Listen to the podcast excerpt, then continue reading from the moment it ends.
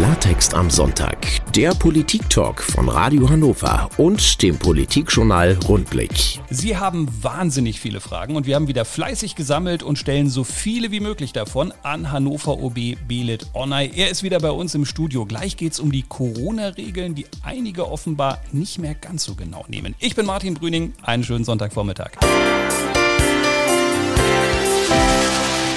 Das ist die zweite Klartext-Sendung hier bei Radio Hannover. Belit Onay ist wieder bei uns. Herzlich willkommen. Hallo. Hannover ist immer noch im Lockdown und es ist nicht so viel erlaubt, aber vieles eben auch verboten. Und das führt zu Fragen. Folgende hat uns zum Beispiel erreicht. Warum dürfen allgemeinbildende Schulen und Musikschulen und die Anmerkung ist hier Musikschulen mit einem wesentlich besseren Hygienekonzept, nicht unterrichten und ausbilden, Fahrschulen aber schon. Jetzt muss man sagen, das entscheidet eigentlich das Land, aber gibt es eine Erklärung dafür, Billy Donald? Also es gibt da unterschiedliche Handhabungen, das ist richtig. Ähm, ich vermute mal, dass bei den, gerade bei den Fahrschulen die ähm, Entscheidung deshalb oder vor dem Hintergrund getroffen wurde, dass ähm, gerade der Führerschein für viele Berufe notwendig auch äh, ist und insofern da ja auch eine Möglichkeit eröffnet werden sollte. Allerdings muss man auch da sagen, es gibt auch bei den Fahrschulen starke Eingriffe. Also auch da braucht es äh, Hygienekonzeptionen, äh, medizinische bzw. FFP2-Masken beim praktischen Unterricht, der Theorieunterricht ist auch auf Distanzlernen ähm, umgestellt. Also auch da gibt es Eingriffe, Einschnitte und auch die Bereiche leiden insgesamt. Also insofern ähm, hängt sich das immer äh, oder macht sich das fest an dem, an dem Bedarf, der dahinter steht. Und gerade da für berufliche Tätigkeiten ist der Führerschein eben in vielen Fällen unerlässlich. Inzwischen äh, blickt ja keiner mehr so richtig durch. Ähm, Jens Oder hat uns zum Beispiel gefragt, warum sind Möbelhäuser teilweise immer noch geöffnet, obwohl es laut Landesverordnung nicht erlaubt ist. Man sieht in der Innenstadt manchmal so Schilder, Click and Buy und denkt, nee, das geht doch eigentlich im Moment gar nicht, weil die Inzidenz über 100 liegt. Also haben wir das alles noch so im Griff? Ist da schon ziviler Ungehorsam teilweise mit dabei? Naja, zivile ähm, Verwirrung ist auf jeden Fall ähm, ähm, ausschlaggebend, glaube ich, an der Stelle. Wir hatten ja wirklich mit, mit ähm, der Verordnung ähm, einiges an, an ähm, Verwirrung, auch bei den Geschäftsleuten, bei, bei Möbelhäusern und so weiter und so fort. Da wurde nochmal in, einer, in einem Nachgang äh, ja vieles versucht, nochmal klarzustellen. Gerade was die Möbelhäuser angeht, hatten wir auch schon bis zur Verordnung ja die Möglichkeit dieser Bemusterung. Also gewisse äh, Dienstleistungen, Verkäufe waren möglich. das hat dann allerdings mit der neuen Verordnung nochmal zur Verwirrung geführt. Tatsächlich ist es es so, dass man eben da eine Bemusterung ähm, äh, vornehmen darf. Der Verkauf von Küchengeräten, Toastern oder was auch immer im Möbelhaus ist allerdings nicht möglich. Und das führt eben zu so einer etwas seltsamen Situation in den Fällen. Also geöffnet, aber irgendwie auch nicht. Geöffnet für Bemusterung und für manche Bereiche, aber für den Rest eben nicht. Und das ist, glaube ich, für viele eben, äh, auch, eben auch da sehr verwirrend gewesen. Aber jetzt gibt es natürlich eine Debatte, wie geht es weiter? Irgendwie muss man mit den Zahlen äh, klarkommen. Viele Geschäfte äh, fragen sich, mein Gott, wann kann ich jemals wieder aufmachen? Stichwort jetzt zum Beispiel auch mal Hannoverscher Weg, äh, haben wir die Woche gehört. Aber natürlich auch die Frage der Kommunen, die gesagt haben, lasst uns eine nächtliche Ausgangssperre machen, tagsüber ein bisschen lockern möglicherweise. Gibt es einen Weg, den Sie irgendwie präferieren würden? Also ich glaube, ähm, das macht ja die Diskussion auch um die Inzidenzwerte nochmal deutlich, dass wir ähm, gemeinsam schauen müssen, welche Möglichkeiten gibt es, um ein Leben mit Corona zu ermöglichen. Wir werden mit, der, mit diesem Virus leben müssen. Das äh, zeigen die Mutationen, die Veränderungen, dass es weitere Mutationen gibt. Da liegt die Wahrscheinlichkeit bei 100 Prozent. Das heißt, es wird sich immer wieder ähm, auch neu aufstellen, das Virus. Das heißt, wir müssen irgendwie einen Weg finden, wie man mit dem Virus leben kann. Und unter dieser Maßgabe haben wir auch gemeinsam mit einigen Oberbürgermeistern ja auch ans Land nochmal den Appell gerichtet, Richter zu sagen, ähm, wir wollen nicht schummeln. Das will ich auch nochmal ausdrücklich unterstreichen. Es geht nicht darum, Lockerung um jeden Preis, sondern Klarheit um jeden Preis. Es muss eine Planungssicherheit und Klarheit auch nach vorne geben. Und dafür braucht es ja auch ein differenzierteres Bild und ähm, auch Maßnahmen, die, die wirklich wirken, die die Inzidenz auch runterdrücken oder auch andere Parameter und Kennzahlen.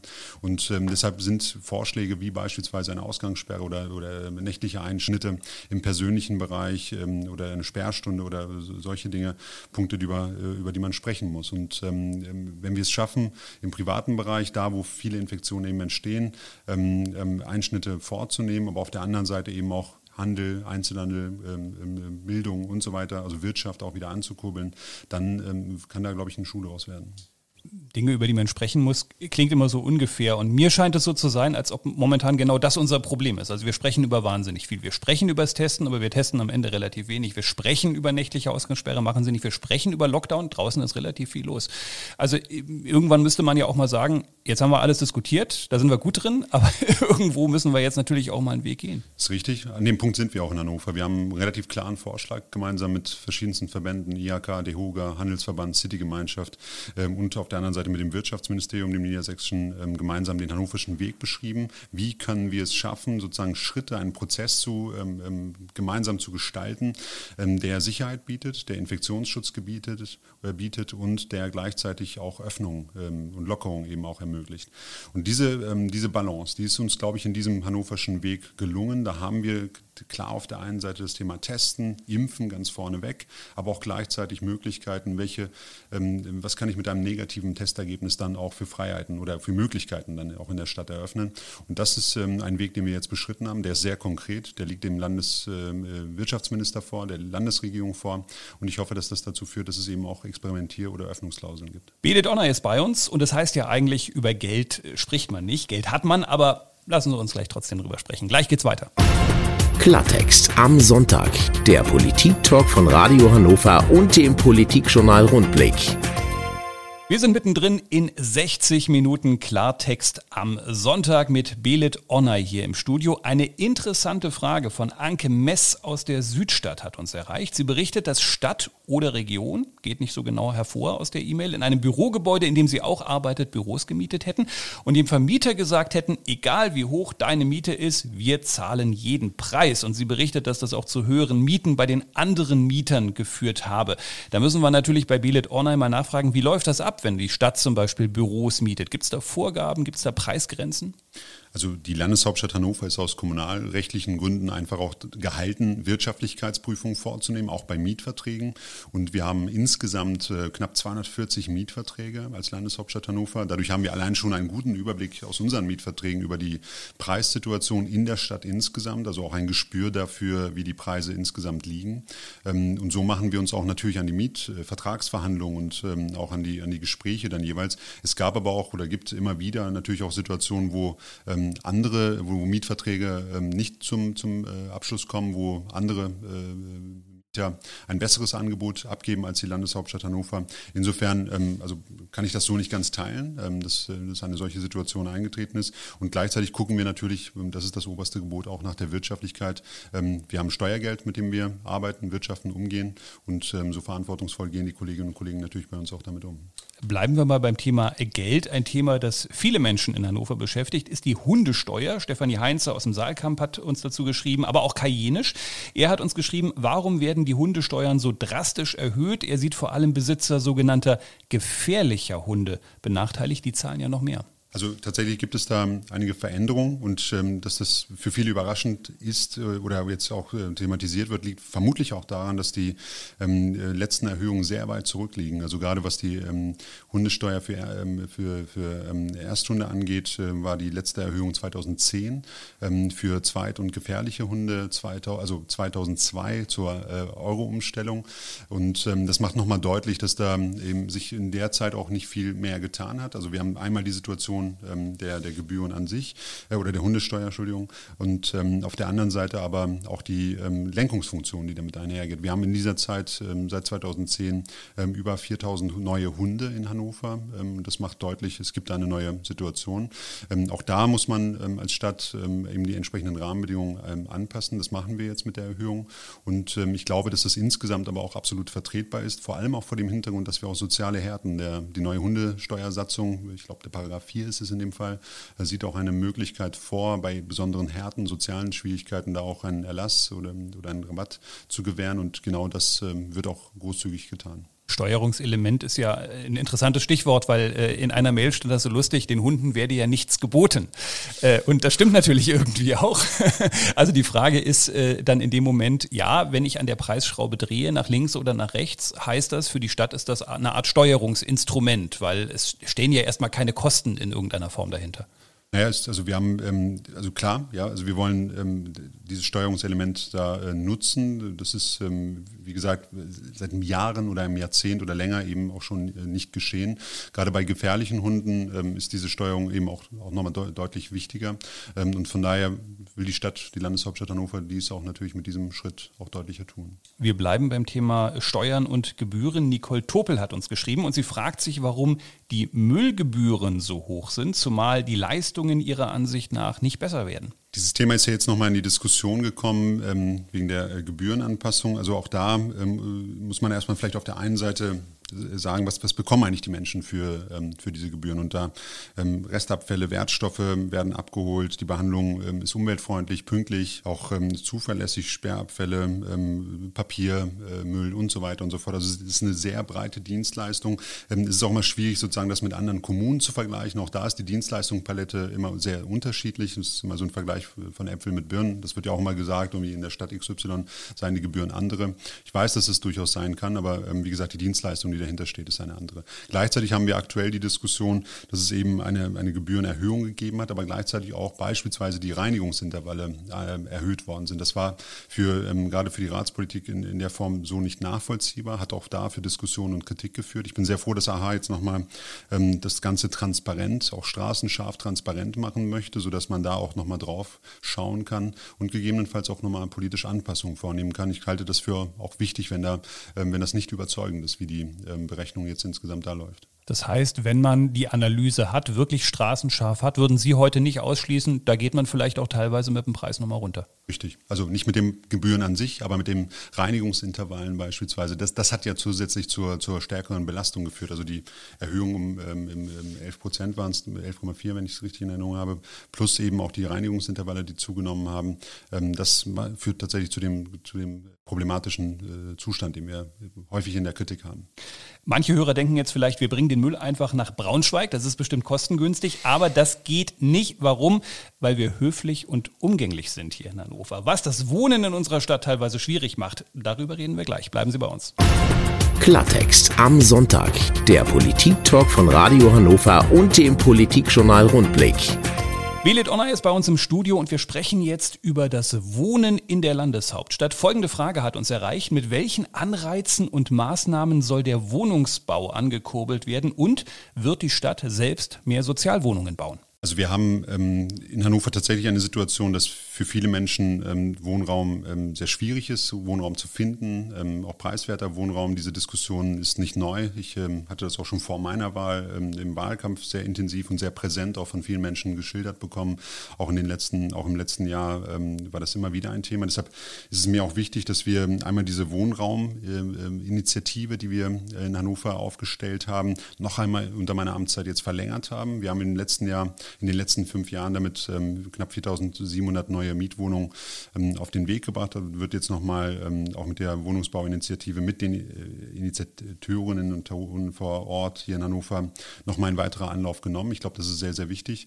Darüber hinaus, und das ist mir auch nochmal wichtig zu unterstreichen, hat Hannover mit Hannover ja auch ein eigenes Instrument, wo wir ähm, gemeinsam äh, hier auch politisch das flankieren können. Das tun wir auch.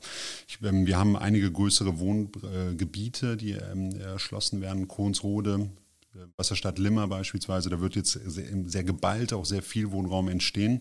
Darüber hinaus müssen wir aber auch über Punkte wie Nahverdichtung und so weiter sprechen. Ich bin sehr froh, dass wir mit dem neuen Stadtbaurat da auch einen Menschen haben, der genau darauf äh, gemeinsam einen Fokus mit mir legen möchte.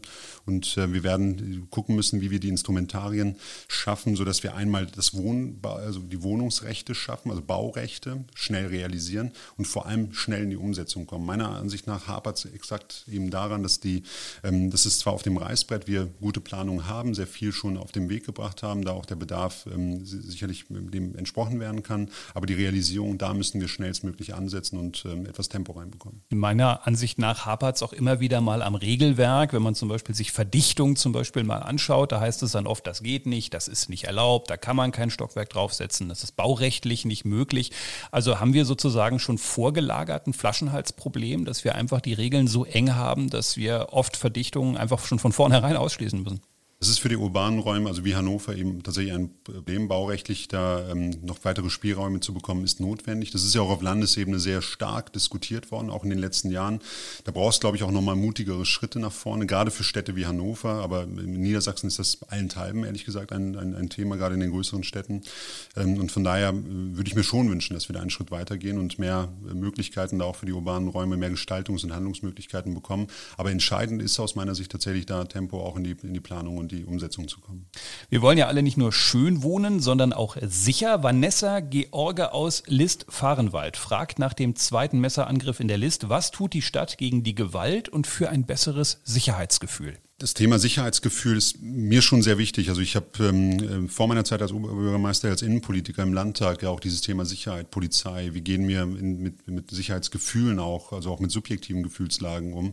Das ist ein Thema, das sehr wichtig ist und ähm, das nicht leicht zu beantworten ist. Und ich glaube, ähm, wir haben da mit der Polizei hier äh, gemeinsam einen sehr guten Austausch, um zu gucken, wie, was sind sozusagen die, die, die Parameter, um genau dieses, auch diese Gefühlsebene, neben der objektiven Sicherheit, auch dieses subjektives Gefühl, dieses subjektive Gefühl zu verbessern verbessern. Ich glaube, dass wir da schon gute Ansätze haben.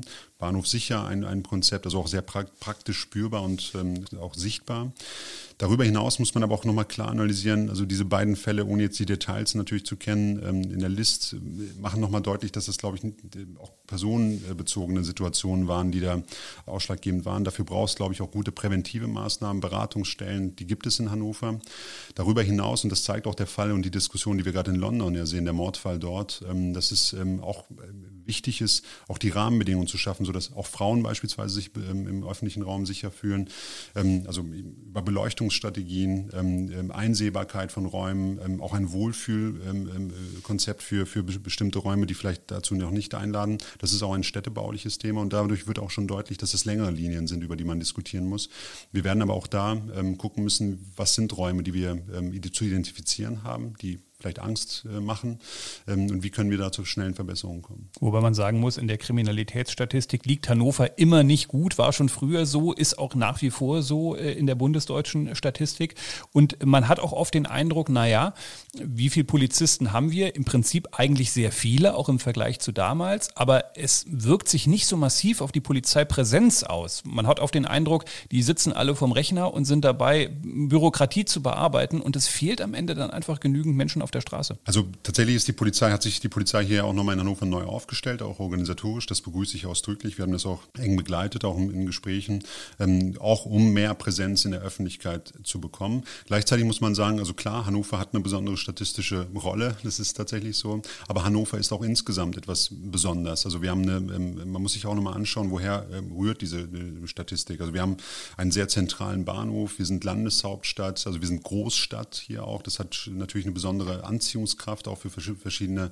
ähm, Personengruppen. Das, das schlägt sich in, in, Statistiken wieder. Darüber hinaus, und das ist, glaube ich, so ein bisschen auch das, was in der Frage angetangiert wird, ist, ähm, was ist eigentlich in meinem Stadtbezirk, in meinem Stadtteil, in nächtlichen Stunden, in Dunkelheit beispielsweise, wie ähm, sichergestellt, dass ich keine Angst haben muss. Und das ist ein sehr, sehr wichtiger, ähm, finde ich, eine sehr wichtige Forderung und ähm, auch sehr berechtigt. Und darauf müssen wir reagieren. Und ich glaube, dass das tatsächlich nicht nur mit mehr Polizeipräsenz, sondern auch mit, ähm, mit der Situation, Situation, dass ähm, auch erstens Menschen aufeinander Acht geben. Ich weiß, dass auch in Thailand, Bangkok beispielsweise solche Diskussionen gerade laufen, wo Busfahrer, ÖPNV-Mitarbeiterinnen und Mitarbeiter stärker nochmal die Augen der Stadt sozusagen bilden. Ähm, äh, London hat äh, digitale Konzepte, die sie jetzt versuchen nochmal voranzubringen. Ähm, und ich glaube, dass das so Möglichkeiten sind, sodass Menschen sich auch sicher fühlen, ähm, aber auch Sicherheit dadurch verspüren, dass sie in ihrer Stadt einfach sehen können und auch vorausschauend sehen können, was passiert eigentlich in meinem Raum, in dem Raum, in dem ich mich gerade bewege. Ähm, also Dunkelheit vermeiden und auch ähm, also Einsehbarkeit von Räumen. Belet Honor ist bei uns hier bei Radio Hannover und wir trinken am Sonntagvormittag noch keine Lütje Lage, obwohl das früher übrigens als Frühshoppen locker mal durchgegangen wäre. Aber wir machen es trotzdem nicht. Wir reden aber mit Belet Honor gleich über die Bruchmeister. Bis dahin würde ich sagen, ich schenke uns noch einen Kaffee ein. Sehr gut. Klartext am Sonntag. Der Politik-Talk von Radio Hannover und dem Politikjournal Rundblick. Ihre Fragen landen hier bei Klartext am Sonntag, der Politik-Talk mit Hannover OB Belit Onay. Eine Frage zum Thema Radfahren hat uns erreicht. Wann kommt der Radschnellweg am Mittellandkanal auf der Achse Hannover-Braunschweig, lautet die Frage. Und gibt es dazu bereits einen interkommunalen Austausch? Hört sich nach einer Profifrage an. Ja, also tatsächlich gibt es dazu ähm, schon Gespräche. Wir haben ja ähm, also da diese besondere Situation, dass ähm, erstens ein, Ratsauftrag dahingehend ähm, besteht. Ähm, mit der Wasserschifffahrtsdirektion in, in, Verhandlungen einzutreten zur Asphaltierung, also der einseitigen Asphaltierung eben dieser Strecke ähm, entlang des äh, Mittellandkanals. Und ähm, da ähm, laufen ähm, ähm, Gespräche, auch meinen ähm, Gestattungsvertrag zu bekommen äh, mit der Wasserschifffahrtsdirektion. Also dadurch wird klar, also wir sind da dran, ähm, wollen das auch umsetzen. Ich halte das auch ehrlich gesagt auch für sinnvoll. Wir haben ja insgesamt bei diesem Thema ähm, Radverkehr auch immer darüber gesprochen, also die Velorouten bezogen ähm, auf Hannover Stadtkern äh, plus ähm, Stadtbezirke, aber auch ähm, gerade in der Region und darüber hinaus, also das, das Thema Rad als echte Alternative herauszuarbeiten. Und dafür braucht es gute, angeb gute angebundene, schnelle, sichere, sichtbare Wege mit einer guten Infrastruktur. Und ähm, da spielen solche Verbindungen natürlich auch beispielsweise nach Braunschweig ganz gut rein. Hat ja die Woche gerade eine Statistik dazu gegeben, äh, Vergleich. Gibt es Licht und Schatten, muss man sozusagen als Fazit so ein bisschen ziehen. Und auch bei Radschnellwegen hat man immer wieder natürlich diesen Eindruck, es dauert alles unglaublich lange. Wir diskutieren jahrelang über einzelne Radschnellwege, ohne dass sie dann am Ende schon mal da sind. Also wir brauchen unfassbar viel Zeit für diese Wende, die Sie da vorhaben. Ja, das ist tatsächlich so. Ähm, das hat ähm, auch gute Gründe. Wir wollen ja die Menschen mitnehmen, auch die Betroffenen. In ihrer Nachbarschaft wird sich dadurch etwas verändern. Straßenraum wird sich verändern, also Mobilitätsverhalten wird sich verändern. Und das ist, ähm, darüber wollen viele Menschen erstmal sprechen. Das ist auch völlig okay und völlig äh, in Ordnung. Gleichzeitig liegt es mir, äh, aber ist mir schon wichtig und das, das liegt mir wirklich auch am Herzen zu gucken, dass wir Tempo hineinbekommen. Wir brauchen die Mobilitäts- und Verkehrswende. Wir wollen, dass Menschen dadurch mehr Mobilität erreichen. Der, Radverkehr ist ein Baustein, ÖPNV ein anderer. Da sind wir im guten Austausch mit der, mit der Region und auch Veränderung von öffentlichen Räumen. Das ist die Chance, die, darin, ähm, die dahinter liegt. Und ich glaube, diese Diskussion offensiv und zielgerichtet und auch ein bisschen mit Tempo zu führen. Das ist mein Anliegen. Deshalb wollen wir auch unter anderem das Thema Innenstadtdialog in diesem Jahr starten. Die Velorouten, die Konzeptionen sind jetzt in den Bezirksräten, werden intensiv diskutiert. Das freut mich sehr.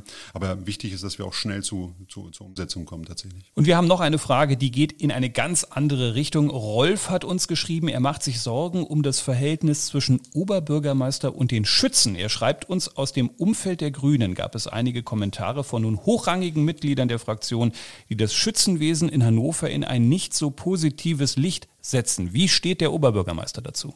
Also ähm, ich war letztes Jahr, ähm, nee, Entschuldigung, vorletztes Jahr im Wahlkampfauftakt, ähm, das letzte Mal leider beim Schützenfest. Ähm, und das war super. Es hat total Spaß gemacht. Ich war da gemeinsam mit meiner Frau. Ähm, ich war auch vorher schon, aber da das erste Mal als Kandidat und das hat äh, war eine super Atmosphäre. Ich wurde sehr ähm, herzlich aufgenommen. Es war ja total ausgelassen. Und da wird eigentlich auch deutlich, ähm, eine ganze Stadt fiebert bei einem solchen Volksfest mit. Und äh, Paul Erik Stolle sagt es ja selber, Städte und Volksfeste gehören zusammen. Und das würde ich absolut unterschreiben. Und gerade das Schützenfest, ich meine, ich ähm, ähm habe als Kind da schon ähm, gerne äh, Zeit verbracht und immer für gespart für die Fahrgeschäfte, ähm, aber auch später immer mit Freundinnen und Freunden da Zeit verbracht. Und ich finde, das ist ein, ja, das zeichnet den Charakter einer Stadt irgendwie auch aus. Da treffen sich Menschen, feiern zusammen. Ähm, die Kritik, die geäußert wurde, ähm, ist, glaube ich, etwas am, am, Ziel vorbeigegangen. Das habe ich damals auch deutlich gemacht. Ich finde, ähm, gerade das Schützenfest hat sich total entwickelt, auch mit der Gesellschaft zusammen.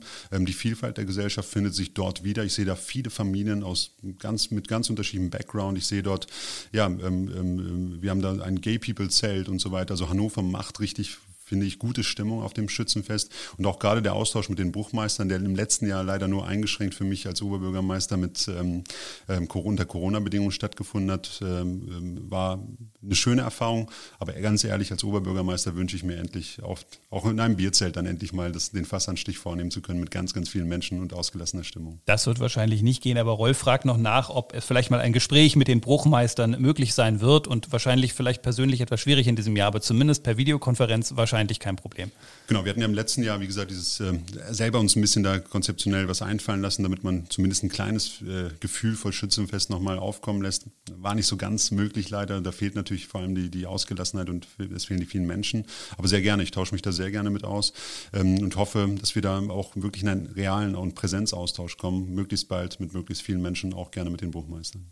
Ich würde vorschlagen, wir zwei treffen uns auch wieder am besten nächsten Sonntag hier, Radio Hannover, 11 Uhr. Wie wär's? Ja, bin ich da. Super, dann komme ich auch. Abgemacht. Wir hören uns in einer Woche wieder. Ihnen allen da draußen noch einen schönen Sonntag in der besten Landeshauptstadt der Welt. Klartext am Sonntag. der Politik-Talk von Radio Hannover und dem Politikjournal Rundblick. Zum Nachhören auch auf radiohannover.de.